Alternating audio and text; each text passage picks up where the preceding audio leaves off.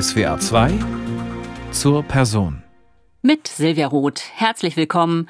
Und heute geht es um die Sopranistin Dorothea Röschmann.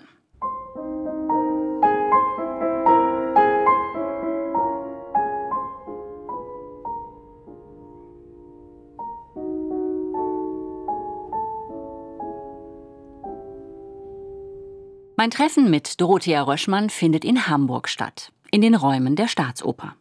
Es ist ein kalter Novembertag und natürlich kreist der Soundcheck rund ums Hamburger Wetter. 5 Grad, 4 Grad Kriechkälte, also das normale Sein in Hamburg im November. Ohne Sonne, mit Grau. Wetterbericht la Röschmann. Präzise auf den Punkt, garniert mit einer Prise Schalk. Dorothea Röschmann ist ein Nordkind. In Flensburg wurde sie geboren, in Hamburg lebt sie.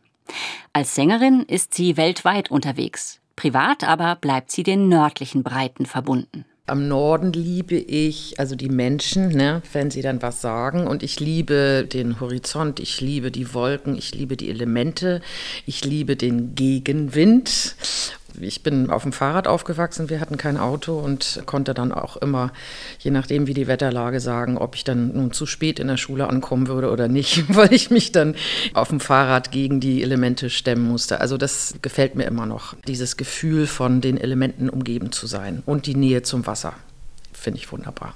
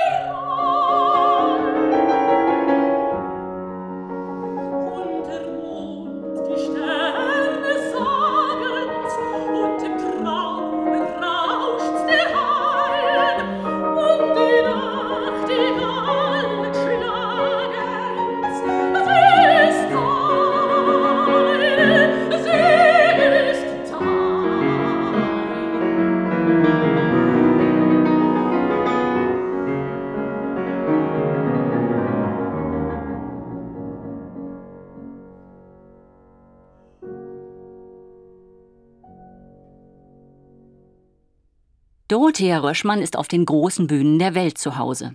Erfolgreich seit mehr als 30 Jahren. Sie ist keine, die dauernd das Rampenlicht der Presse sucht. Ihr Fokus liegt konzentriert auf der künstlerischen Arbeit. Und diese Arbeit hat viele, viele Facetten. Angefangen von der brillant koloraturreichen Barockinterpretation über den tief berührenden Mozartgesang bis hin zum dramatischen Wagnerfach.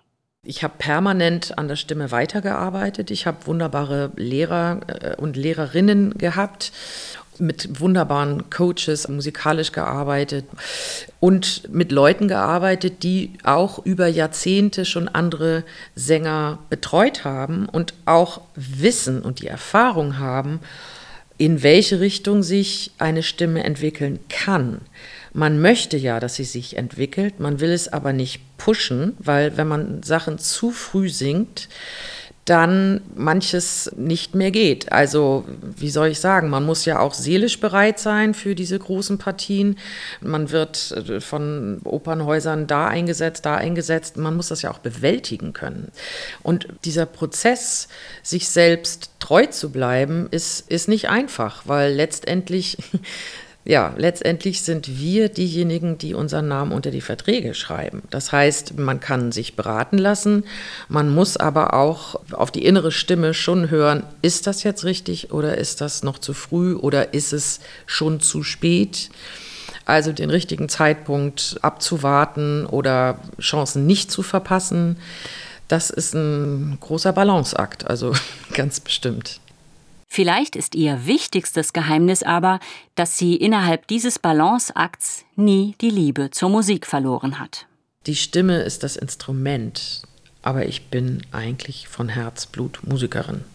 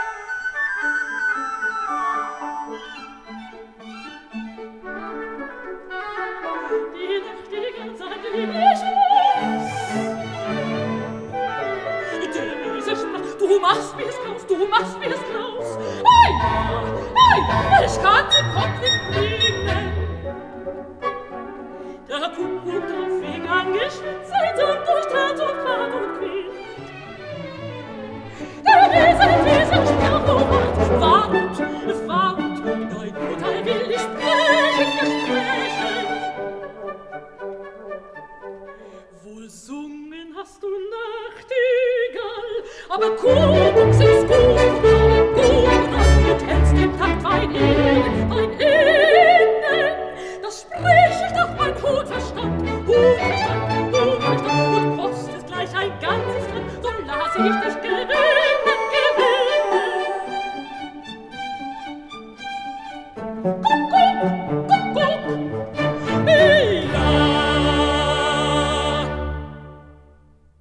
Dorothea Röschmann mit Gustav Mahlers Lob des hohen Verstandes, das Mahler Chamber Orchestra unter Daniel Harding hat begleitet.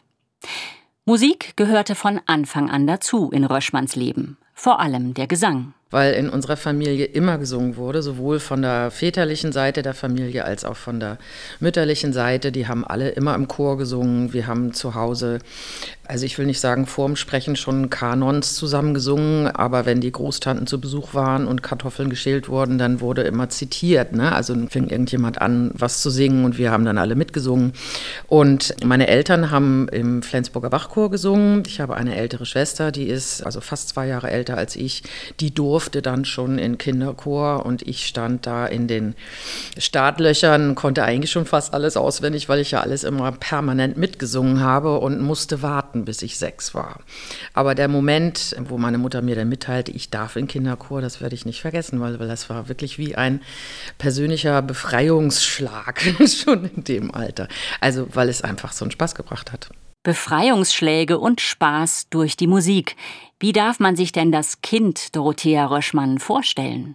Also schon neugierig, bestimmt auch sehr scheu. Ich habe erstmal beobachtet und wenn ich, wenn ich mich wohlgefühlt habe, dann konnte ich total aufgedreht sein. Aber schon, ja, sehr, ich denke mal, sehr aufmerksam. Also ich habe bestimmt alles sehr, sehr deutlich und sehr, sehr intensiv aufgenommen und wahrgenommen.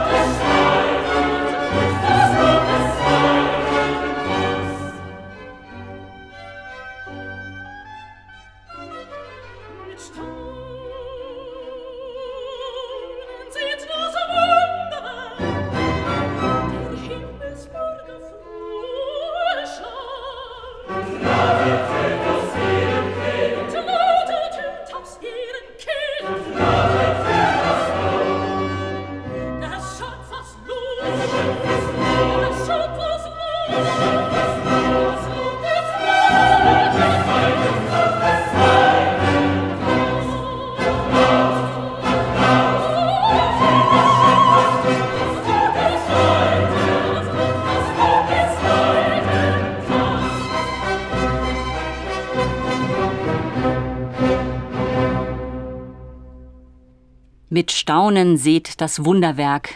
Dorothea Röschmann in Haydns Schöpfung, dirigiert von ihrem langjährigen künstlerischen Wegbegleiter Nikolaus Harnoncourt, hier in SWR 2 zur Person.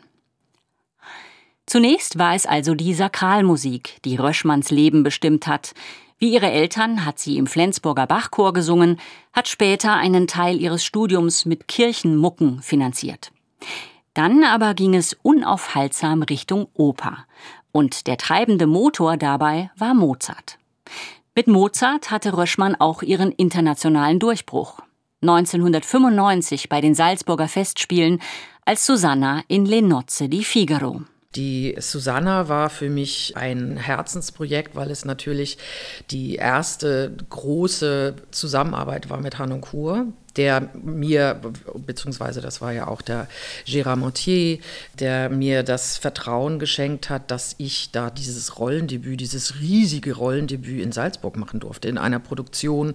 Da bin ich ja quasi eingesprungen äh, und hatte ein halbes Jahr, um diese Partie zu lernen, zu studieren und zu proben und dann ging das schon los. Und ähm, also das ist eine sehr, sehr prägende Arbeit gewesen. Und dadurch, dass der Hanoncourt mit seiner Frau, die waren die ganze Probenphase da. Die haben uns also wirklich von vorne bis hinten, die waren immer bei den szenischen Proben dabei. Und wir haben vorher ganz intensiv vor jeder szenischen Probe die Rezitative gearbeitet und musikalischen Nummern. Also das ist eine Arbeit, die mich wirklich richtig geprägt hat. 27 Jahre war sie damals alt. Es war der Startschuss zu einer großen internationalen Karriere. Wobei Mozarts Figaro sie bis heute weiter begleitet. Schon vier Partien hat sie daraus gesungen. Neben der Susanna auch die Barbarina, die Marceline, ganz besonders aber die Gräfin. Die Gräfin ist dann in einem anderen Erfahrungs, wie soll ich sagen, Erfahrungsstadium gewesen. Und da bin ich aber auch sehr froh, weil das ein so komplexer Charakter ist und dieser Leidenspunkt, der in der Musik bei Mozart ja ganz stark mit dieser Figur verbunden ist, den muss man erstmal in sich ja zulassen, dass diese Farben rauskommen können. Das kann man ja nicht, kann man nicht produzieren oder so. Und von der Gräfin habe ich mich dann 2018 mit einem weinenden und einem lachenden Auge verabschiedet und habe dann ein halbes Jahr später das erste Mal die Elisabeth im Tannhäuser gesungen. Also das war wirklich ein bewusster Abschied zu sagen, okay, meine Stimme hat sich jetzt in eine andere Richtung entwickelt und mal gucken, was jetzt passiert, aber lieber im Guten mit einer Sache enden, als dann zu sagen, ach, hätte ich doch früher aufgehört damit oder so. Es sind nicht nur die großen solistischen Mozart-Partien, die Röschmann liebt. Sie hat auch Spaß an Mozarts Ensembles. Da blüht gewissermaßen die Chorsängerin in ihr wieder auf. Sowieso waren ihre allerersten Annäherungen an Mozart sehr spielerisch. In meinem Elternhaus gab es zwei wunderbare Aufnahmen, die wir hatten. Mein Vater ist ein ganz, ganz großer Mozart-Verehrer und wir hatten eine fantastische Aufnahme von Ferenc äh, Frickschei von der Entführung aus dem Serai. Und die haben meine Schwester und ich rauf und runter gehört. Und dann haben wir uns ans Klavier gesetzt und dann versucht, dieses Duett zwischen Osmin und Blonde dann nachzusingen. Und das war natürlich rauf und runter. Aber das hat einen solchen Spaß gebracht, weil natürlich da, ehrlich gesagt, alles, was dann später in meinem Repertoire auch mit diesen riesigen Sprüngen bei Mozart, was dann kam, das habe ich dann schon mit, mit acht geübt, so ungefähr. Aber auch dieser, dieser Spaß an der Sache. Und wir hatten die Gesamtaufnahmen Mozart-Klavierkonzerte mit Barenbäumen. Die stand da als LP. So, damit bin ich auch aufgewachsen. also nicht nur das ganze Chorrepertoire. Aber als dann wir mit dem Chor das erste Mal das Mozart-Requiem gemacht haben, da ist dann bei mir auch irgendwo was aufgegangen im Herzen, weil das, das trifft einen direkt in der Seele. Und das ist ja ein solches Geschenk. Sich damit lebenslang beschäftigen zu dürfen, das ist ein echtes Geschenk.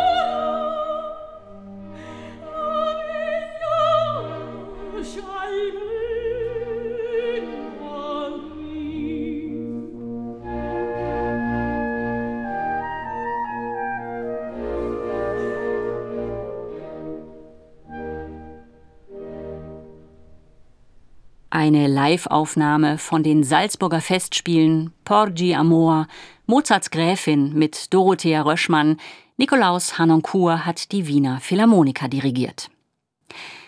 Neben Salzburg gehört zu Röschmanns wichtigster künstlerischer Heimat sicherlich die Staatsoper unter den Linden in Berlin. Dort hat sie als junge Sängerin ihr erstes Festengagement gehabt, hat intensiv mit Daniel Barenboim gearbeitet und ebenso auch mit René Jacobs. Ich habe vorgesungen für die, es war ein allgemeines Vorsingen für die Salzburger Festspiele. Und dann haben die dann gehört, dass in Berlin jemand aus dem Anfängervertrag aussteigen wollte. Und dann habe ich in Berlin vorgesungen. Und bei dem Vorsingen waren Daniel Barenbäum und René Jacobs. Und ein halbes Jahr später war ich im Ensemble.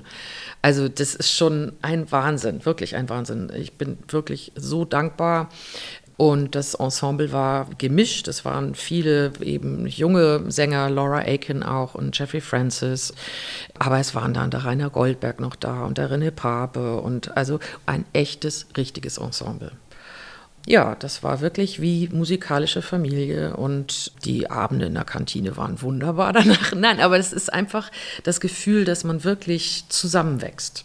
Also einfach dieser Ensemblegeist dass man füreinander da ist, diese ganz hohe Professionalität, sehr viel Humor, aber eben top bis in die Fingerspitzen, ganz toll. Gut zehn Jahre war sie fest im Ensemble der Staatsoper. Danach hat sie immer wieder dort gastiert. 2017 hat das Haus ihr den Ehrentitel Kammersängerin verliehen, Ausdruck einer tiefen Verbundenheit. Wenn Röschmann heute von ihrer Zeit an der Staatsoper erzählt, schimmert ein ganzes Stück Operngeschichte durch, wird deutlich, was für ein kreativer Schmelztiegel dieses Haus war, ein Sprungbrett für unzählige Talente. Nee, das lustig war, dass natürlich durch die Arbeit an der Staatsoper in Berlin ich ganz vielen Assistenten begegnet bin als junge Sängerin, mit denen ich dann später, als die schon tolle Dirigenten waren, dann auch gearbeitet habe. Das ist ganz lustig. Also da waren dabei der Dudamel, der tauchte da als Wuschelkopf auf, der Raphael Pajare, mit dem habe ich jetzt auch sehr viel gearbeitet, wunderbarer Dirigent der Philipp Jordan, der Ascher Fisch, der Omer Meyer-Welber, der jetzt dann hier auch an der Staatsoper in Hamburg Chef sein wird. Also es ist ganz, ein ganz wichtiger Platz gewesen. Auch weil man ja sich im Musikmachen kennengelernt hat und nicht irgendwie hierarchisch, sondern alle zusammen lernend bei Barenbaum. Wirklich. An der Staatsoper hat Röschmann ein breites Repertoire gesungen. Webers Ännchen und Agathe mit Subin Mehta, Verdis Nanetta mit Abado, die Marschallin mit Rattle, Mozart und Wagner-Partien mit Barenbäum, aber auch viele wunderbare Barockproduktionen mit René Jacobs sind in dieser Zeit entstanden, so etwa Reinhard Kaisers Krösus.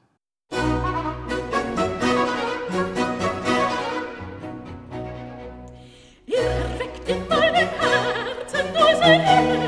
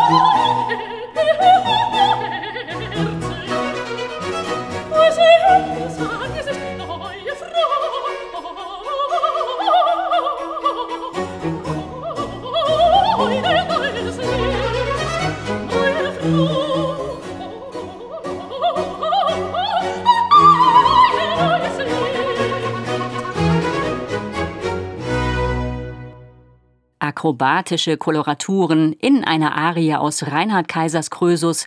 Das war Dorothea Röschmann mit der Akademie für Alte Musik Berlin unter René Jacobs.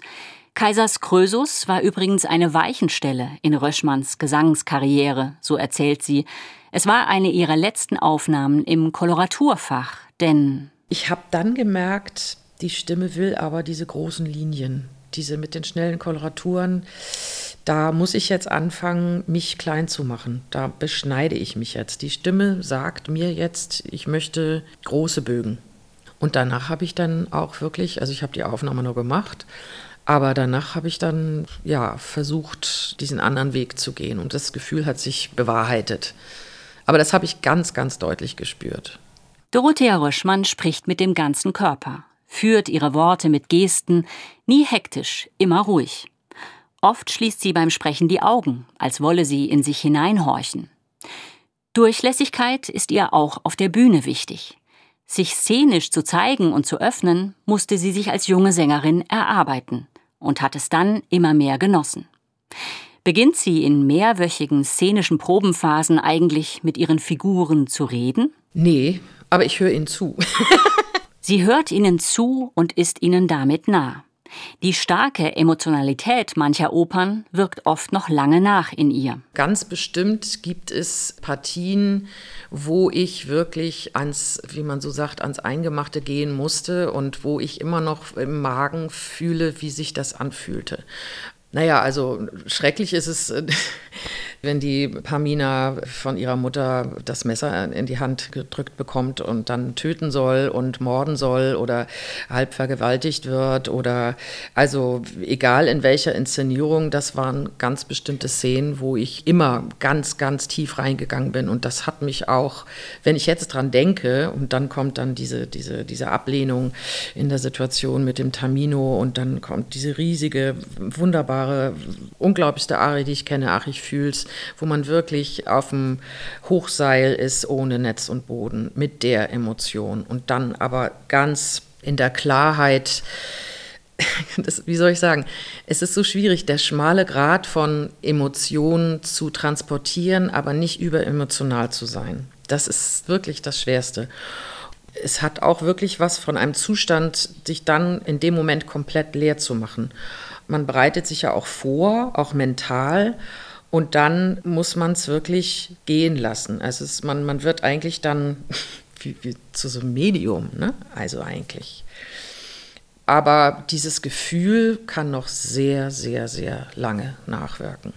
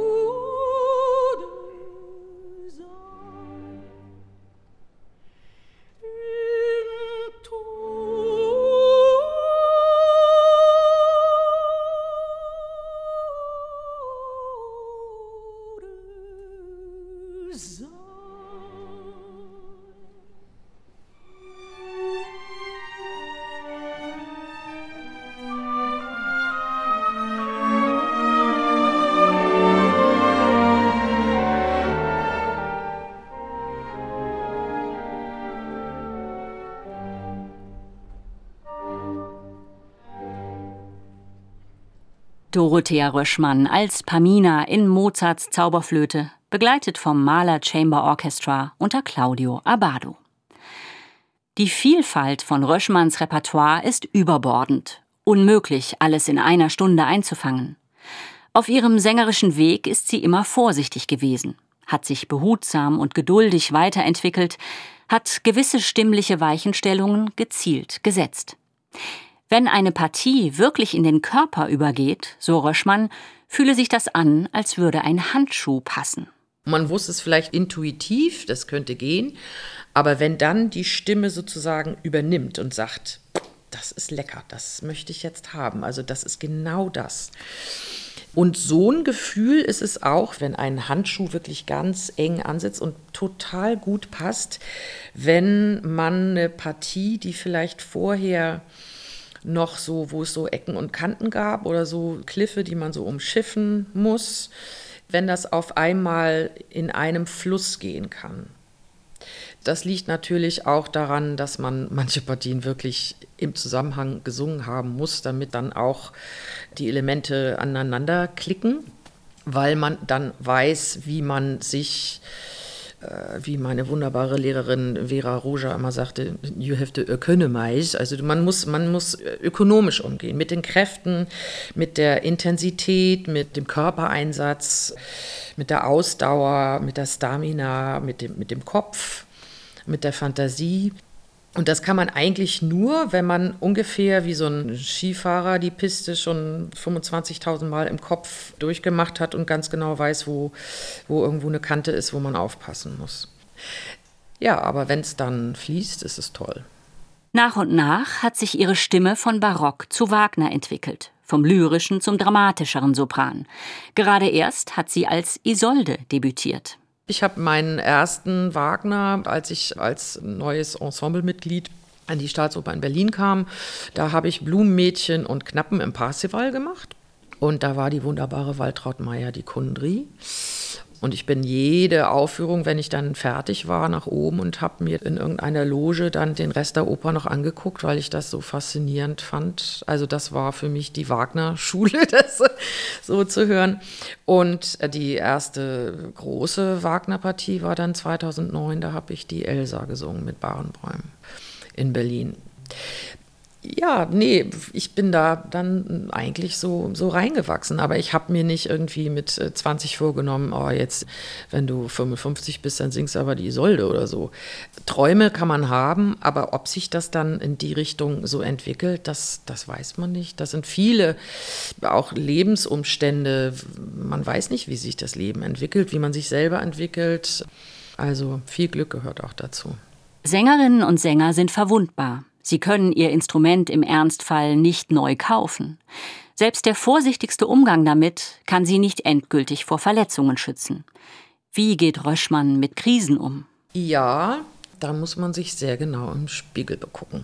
Kopf in Sand hilft dann gar nichts. Also ich habe selber eine äh, Krise gehabt, das war, da hatte ich so ein Ödem auf den Stimmbändern, musste dann wichtige Sachen absagen, musste wirklich eine Auszeit nehmen. Und da stellt man sich komplett in Frage, weiß man nicht, ob man jetzt den Beruf wechseln muss. Und letztendlich ist es aber wichtig, und das habe ich dann auch gemacht, in die Aktivität zu gehen. Also jetzt nicht in die ganz tiefe Depression, natürlich war ich da auch, aber, aber dann wirklich zu sehen, okay, jetzt muss ich was ändern. Jetzt muss ich wirklich grundsätzlich was ändern, mehr Zeit nehmen, sich nicht hetzen lassen, sondern wirklich nur so zu arbeiten, dass man das bewältigen kann. Und dann, toi, toi, toi, dann bin ich da auch irgendwie wieder rausgekommen. Es ist, die Luft ist dünn.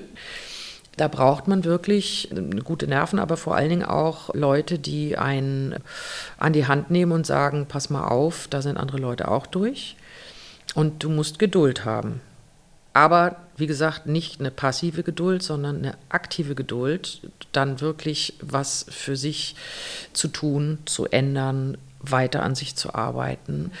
Aber was ich mir wahrscheinlich doch auch immer wach gehalten habe und was eigentlich auch das Grundelement von vornherein war, war wirklich die, die unbändige Freude am Musikmachen. Und das habe ich mir auch nie, nie nehmen lassen.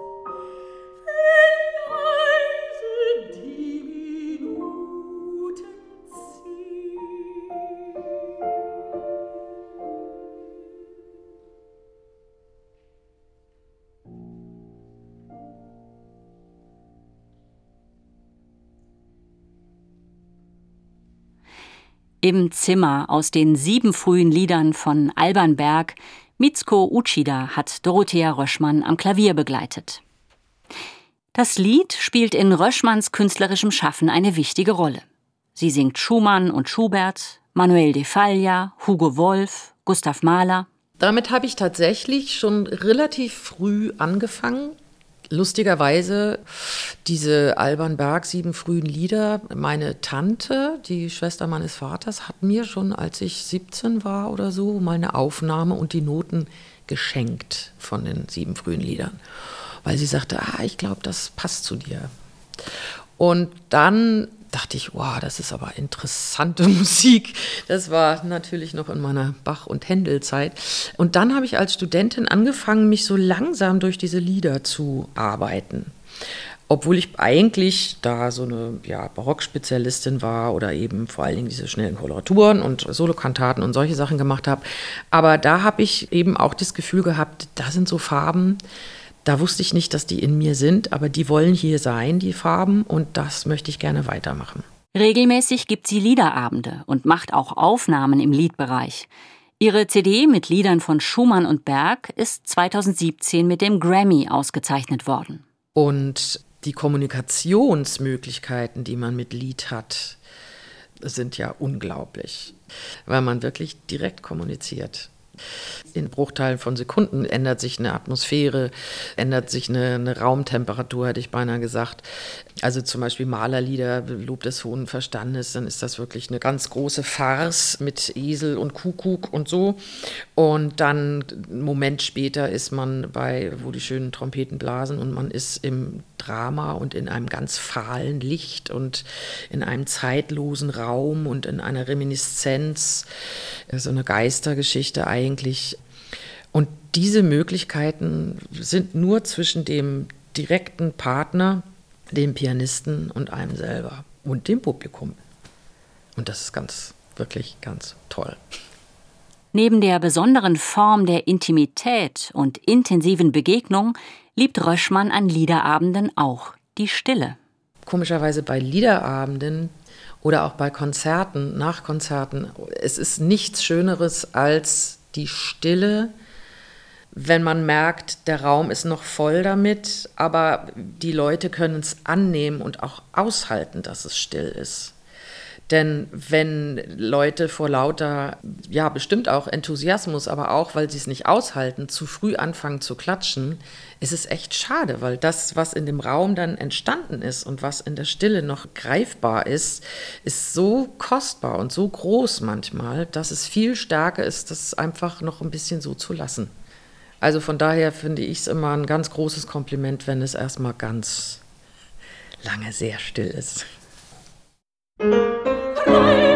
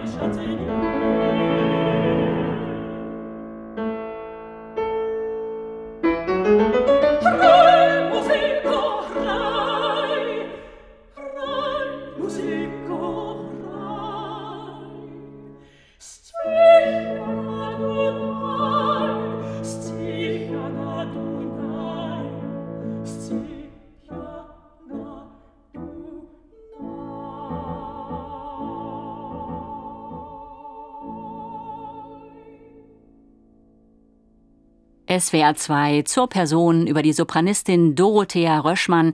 Gerade haben wir sie zusammen mit Magdalena Korzena gehört in den mährischen Duetten von Antonin Dvorak. Tschechisch, Italienisch, Französisch, Englisch, Spanisch.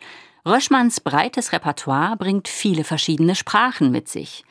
Gibt es denn eine Sprache, in der sie besonders gerne singt?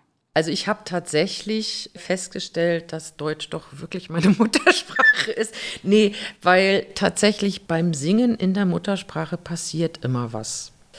Wenn man in der Muttersprache singt, da schwingt noch was anderes mit. Und was ich liebe, wenn ich italienische Opern singe, also jetzt die ganzen äh, Mozart da Ponte, wenn ich das so intensiv arbeiten durfte, wie mit jemandem wie Barenboim, der dann immer ganz genau so die Subtexts da gibt, oder mit, mit Kur, das ist immer noch ein ganz großes Vergnügen, mit der italienischen Sprache zu arbeiten weil das einfach die Sängersprache schlechthin ist. Das ist nur gut fürs Singen auch. Aber letztendlich ist es schon wichtig, dass man natürlich die Sprache voll beherrscht. Ich habe oft Tschechisch gesungen, ich werde wieder auf Tschechisch singen und es ist eine fantastische Sprache zu singen, aber ich spreche es nicht. Es ist so schade, wenn einem dann doch so ein Geschmack dann entgeht, weil man es nicht ganz hundertprozentig ausfühlen kann. Aber letztendlich muss ich sagen, ja, Deutsch, Muttersprache, gucke mir jetzt an die, die Clytemnestra und wenn ich das lese, denke ich, oh, da passiert dann innerlich, passiert sofort was. Auch jetzt bei Tristan, das Wagner-Deutsch, wenn man da erstmal durch ist, das alles sortiert hat, dann ist das wirklich eine fantastische Kunstsprache.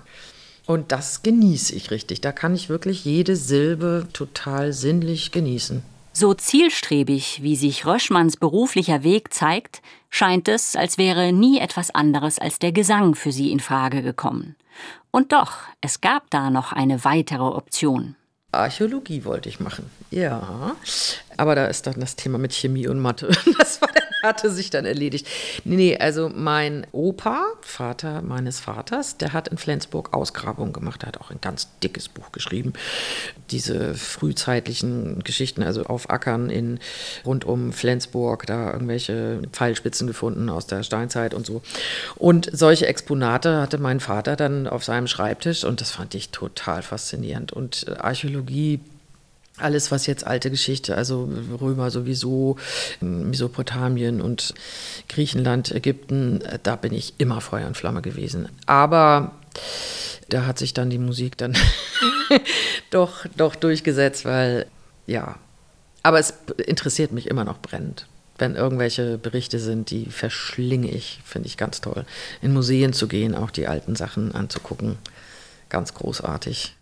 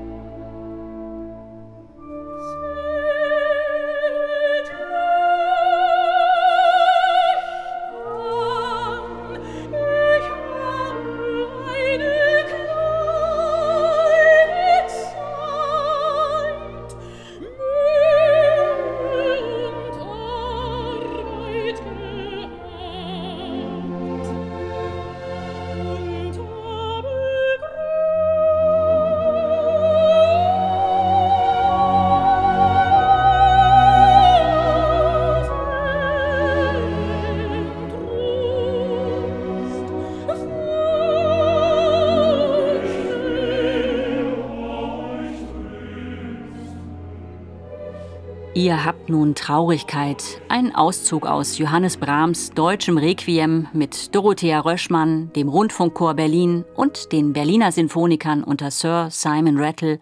Auch diese Aufnahme hat einen Grammy gewonnen. Von der Carnegie Hall zur Mailänder Scala, von Covent Garden zur Opera de Bastille, eine große internationale Karriere wie die von Dorothea Röschmann erfordert allerhöchsten Einsatz. Pavarotti hat gesagt, man ist nur so gut wie die letzte Vorstellung, die man gesungen hat. Und das Gefühl ist einfach so. Es ist Hochleistungssport, es ist ganz hohe Konzentration. Und schön ist es, wenn die Leute unten im Publikum das auch wirklich so wahrnehmen.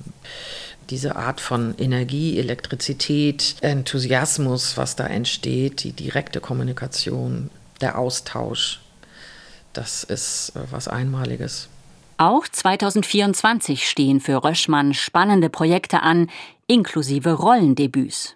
Also besonderes Rollendebüt auf jeden Fall die, äh, ich werde von Schönberg die Erwartung machen. Und zwar sind das die Jubiläumskonzerte im Wiener Musikverein 100 äh, Jahre, Anfang Juni nächsten Jahres. Und dann werde ich machen die Emilia Marti in Sache Makropolos in einer tollen Produktion, die der Klaus Gut an der Staatsoper Berlin gemacht hat. Und jetzt werde ich die große Wiederaufnahme machen und da freue ich mich wahnsinnig drauf. Da muss ich wieder ans Tschechische ran. Aber ähm, also die Musik ist ja großartig und das ist wirklich eine fantastische Rolle auch zu spielen. Natürlich wird sie bei alledem weiter auf ihre Stimme hören, die innere und die äußere. Sie wird neue Farben daran entdecken, vielleicht ja auch ein paar tiefere. Als Jugendliche hat Röschmann im Schulchor manchmal als Tenor ausgeholfen. Jetzt, so erzählt sie zum Ende noch, entdeckt sie erneut ihre tieferen Register. Und jetzt ist es aber so im Liedrepertoire, dass ich schon gemerkt habe, also Schumann, das ist schon die Lage, die Sprechlage, wo ich mich wirklich wahnsinnig gerne aufhalte. Oder wenn das dann im äh, Mignon-Lieder von Wolf äh, dann auch wirklich ganz tief runtergeht. Also das ist für mich wie so ein Schokoladenbad. Also da bin ich wirklich voll in meinem Element. Deshalb weiß ich auch nicht, keine Ahnung, in welche Richtung die Stimme jetzt geht. Also wie gesagt, ich habe jetzt die Clytemnestra mir einfach mal so angeguckt und das ist auch wie so ein Handschuh. Auf einmal passt der. Aber man weiß es nicht. Ich, ich gucke mal, ich gucke mal, wo das Schiff jetzt weiterhin fährt. Ich bin da ganz offen. Gucken, wo das Schiff hinfährt. Da ist Dorothea Röschmann an der Elbe natürlich bestens aufgehoben. Also ab ans Wasser, hin zu den geliebten Elementen, die Nase in den Wind, den Blick Richtung Horizont.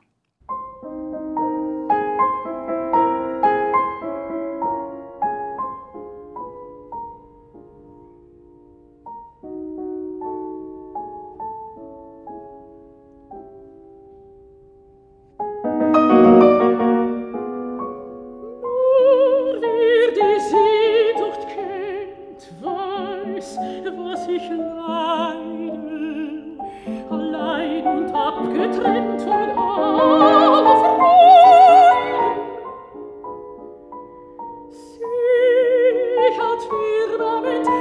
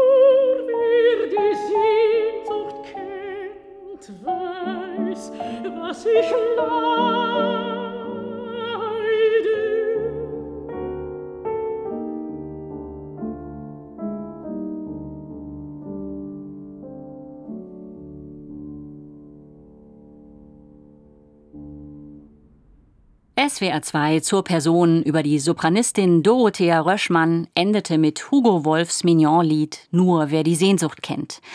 Wie immer können Sie diese Sendung auch im Netz hören unter swrkultur.de und in unserer SWR Kultur App. Hier geht's nach den Nachrichten weiter mit der Sendung Alte Musik. Bleiben Sie also dran. Ich bin Silvia Roth. Ihnen noch einen schönen Tag.